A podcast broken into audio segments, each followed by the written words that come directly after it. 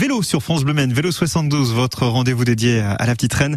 Si vous êtes à la recherche de balades ou de lieux euh, pour euh, vous promener à vélo, des bicyclettes justement, bah, figurez-vous qu'il en manque pas hein, au musée de, du vélo de Villeneuve en Persaigne. On a démarré cette jolie euh, visite hier avec vous, Tom Vanier. Et on vous accompagne encore aujourd'hui dans cette histoire du Tour de France. Et oui, on remonte encore dans le temps, toujours en compagnie bien sûr d'Yvan Bonduel, le fondateur de ce musée, un incontournable du Nord-Sarthe. Ici, on est dans les années 20. Alors les années 20, bon bien sûr Hein.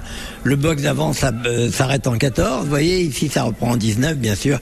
14-19, la Grande Guerre. Donc évidemment, il n'y a pas eu de Tour de France pendant la Grande Guerre. D'ailleurs, euh, il faut savoir que il n'y a que la guerre qui a arrêté le Tour de France. Hein. 14-18 et 39-45. Donc ici, les années 20, bon, formidables années. Euh, superbe maillot qui date de 1927. Le, maillot qu'on voit là, maillot Dunlop, il était fait en quelle matière? Alors c'est de la laine, et c'est de la grosse laine, et c'est de la laine euh, et en plus, vous voyez, c'est manchon, c'est col roulé.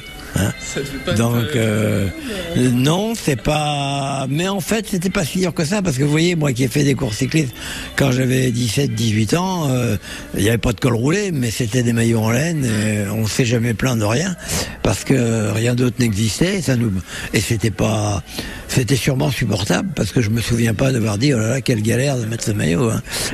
et les années défilent encore et encore sous nos yeux jusqu'à arriver à la salle finale du musée. C'est donc la dernière euh, salle. C'est la grande salle du musée, j'ai envie de dire. Voilà. Donc ici dans cette salle, vous avez euh, les portraits de tous les vainqueurs du Tour de France, hein, qui sont des portraits dessinés. Euh, et puis d'autres champions qui n'ont pas gagné le Tour de France mais qui sont connus. Et là, vous avez des vitrines, donc un nombre considérable de vitrines. Et puis euh, des vélos, vous voyez une quantité de vélos. il y a absolument de tout, du cyclotourisme, du, euh, il y a tout, il y a des objets, comme vous remarquerez, il y a des disques, il y a des jeux, il y a des jouets. Des produits dérivés. Il y a des cartes postales.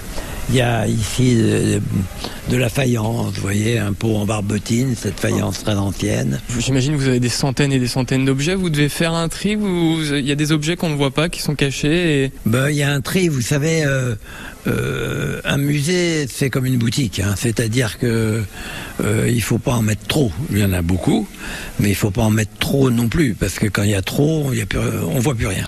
Donc, par contre, il faut sortir des objets et puis éventuellement les changer de temps en temps, de manière à, faire rêver un petit peu les gens, puisque le but d'un musée, c'est un peu ça, hein, de faire rêver les gens. Très très beau musée, le musée de, de Villeneuve-en-Persaigne, consacré euh, au vélo. C'est pas très très loin euh, d'Alençon, 15 minutes à l'est d'Alençon pour vous situer. Vous pouvez la réécouter, cette euh, très jolie visite du musée sur francebleu.fr avec Tom Vanny et sur l'application ici. Un petit